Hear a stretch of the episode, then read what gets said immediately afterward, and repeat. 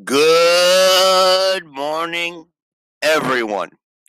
And today is the 23rd day of October 2020. Hoy es 23 de octubre 2020.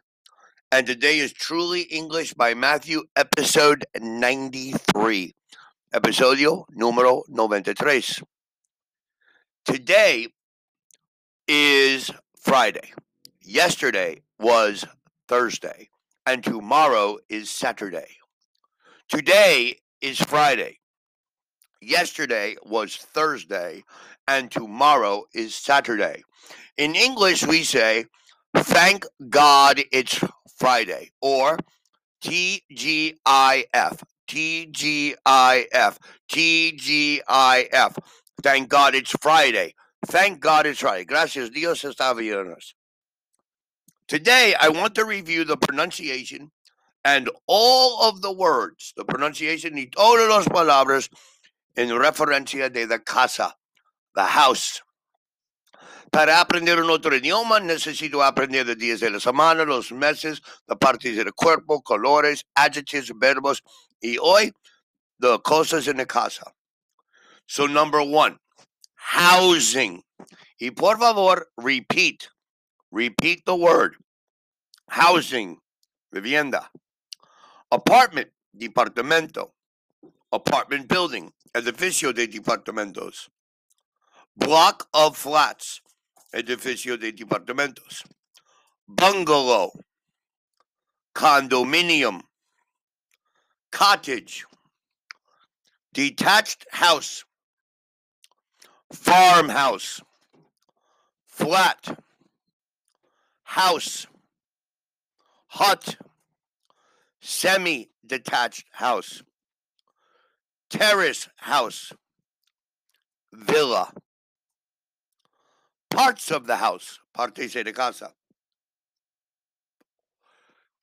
ceiling, door, floor, front door, landing, roof, staircase, wall, window, ceiling, techo, roof, también techo.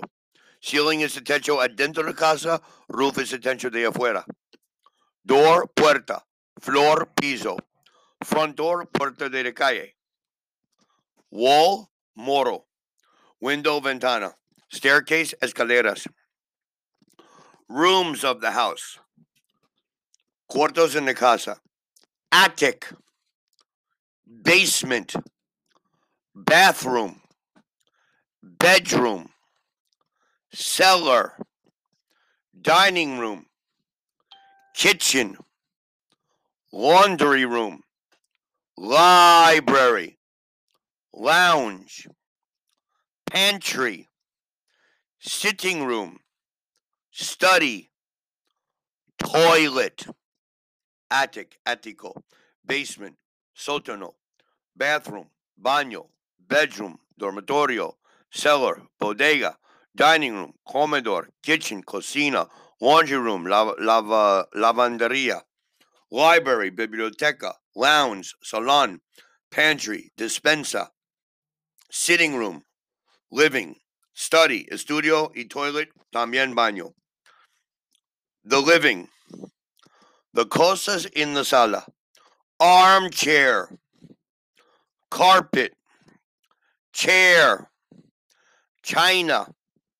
Clock. Curtains. Fireplace. Picture. Porcelain. Radio set. Rug. Sofa. Table. Telephone. Television Xbox.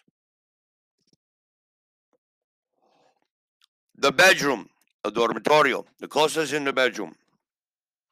Alarm clock, bed, bedspread, blanket, chest of drawers, nightgown, night table, pillowcase, pillow, pajama, sheets, slippers, wardrobe. The kitchen, la cocina.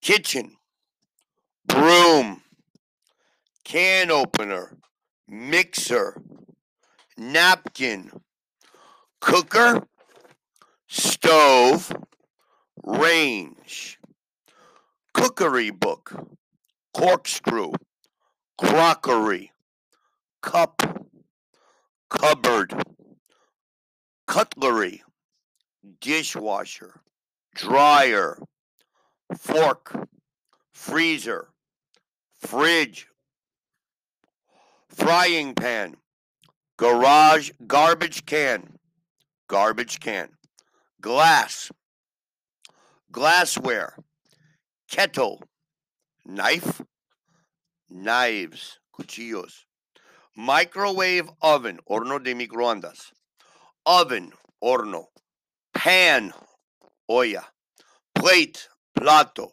pot, cacerola, refrigerator, igual, rubbish bin, basurero, saucer, platillo, silverware, sink, spoon, teapot, tin opener, teaspoon, trash can, tray, vacuum cleaner, wall clock, washing machine. The bathroom, the sala de baño, bathtub, cold water tap, comb, electric shaver, faucet, hairbrush, hair dryer, hot water tap, lotion, mirror, safety razor, shaving brush, shaving cream, shower, shower cap, soap dish, tap, toothbrush, toothpaste, towel rack, towel, wash basin. The studio, cosas en la sala de lo estudio. Bookshelf, bookcase, chair, computer, desk, desk lamp, file, filing cabinet, laptop, notebook, notepad, printer, punch, scanner, stapler, telephone, typewriter, outdoors, el exterior de la casa, fence, garage, garden, gate, lawn, orchard, path, swimming pool, vegetable garden. Por favor, estudiar estas palabras. Memorize, repeat, y incrementar tu inglés. Study these words, memorize these words, y increase your English vocabulary and your English level. Thank you very much for listening to our Truly English podcast. Today is Friday. Have a great weekend. Please listen to our next podcast on Monday. Thank you. Be happy and be healthy.